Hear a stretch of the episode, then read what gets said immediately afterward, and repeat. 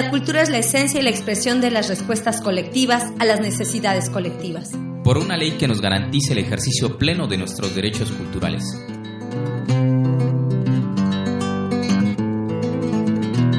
Estamos aquí en el auditorio Ilhuilcali, en el municipio de Tepoztlán, en diálogos por la reforma cultural en Morelos, Cultura 33. Y estamos con el candidato Mario Rojas Salva del Partido Humanista.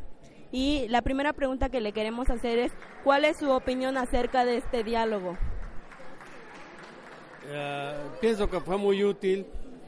Faltaron elementos, faltaron personas para hacer eh, más completo la, el diálogo, pero los que estuvimos, pues eh, somos gentes que conocemos el tema de la cultura y pues los que no vinieron a lo mejor no están en la misma condición pero lo considero muy positivo, muy benéfico el, diálogo.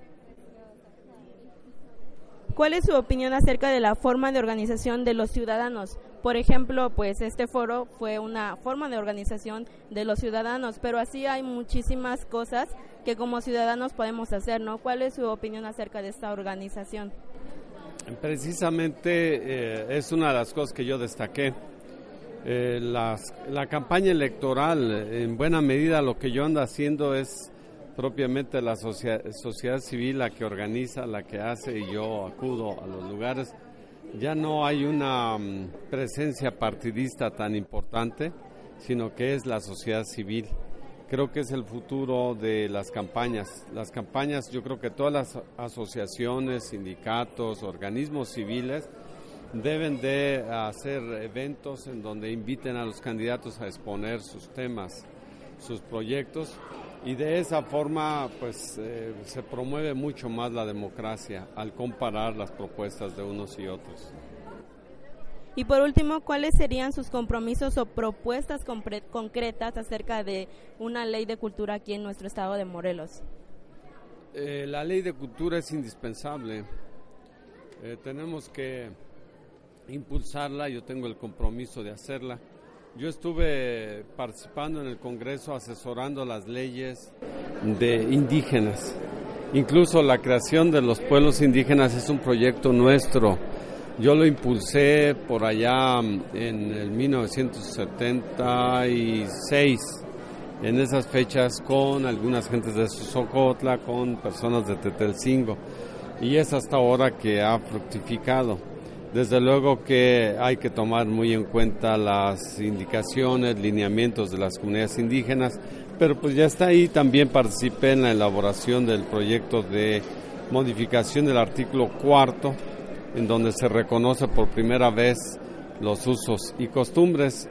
Ahora se, se cambió ya ese artículo, pero el original que aparece por ahí en el 91, 1991, fui yo un participante en ese proceso. Así es que hemos avanzado mucho en el reconocimiento de la cultura popular, la cultura indígena, la defensa de tradiciones, de saberes indígenas ha sido muy fuerte. Bueno, eso sería todo. Le agradecemos. Vamos a transmitir esto en nuestra radio comunitaria silincali.blogspot.mx y por el 102.1 de FM, nuestra señal de prueba. Le agradecemos y ¿qué le diría por último a la ciudadanía?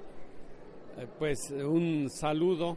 Estamos haciendo una campaña totalmente austera, sin eh, dinero más que lo que traigo de mis consultas o de mi trabajo como profesor.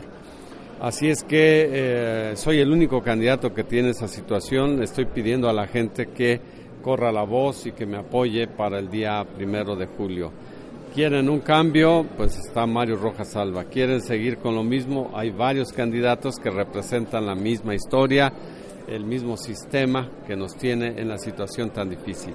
Un saludo a los amigos, amigas de Silincali, eh, desde aquí, desde Tepoztlán. Gracias.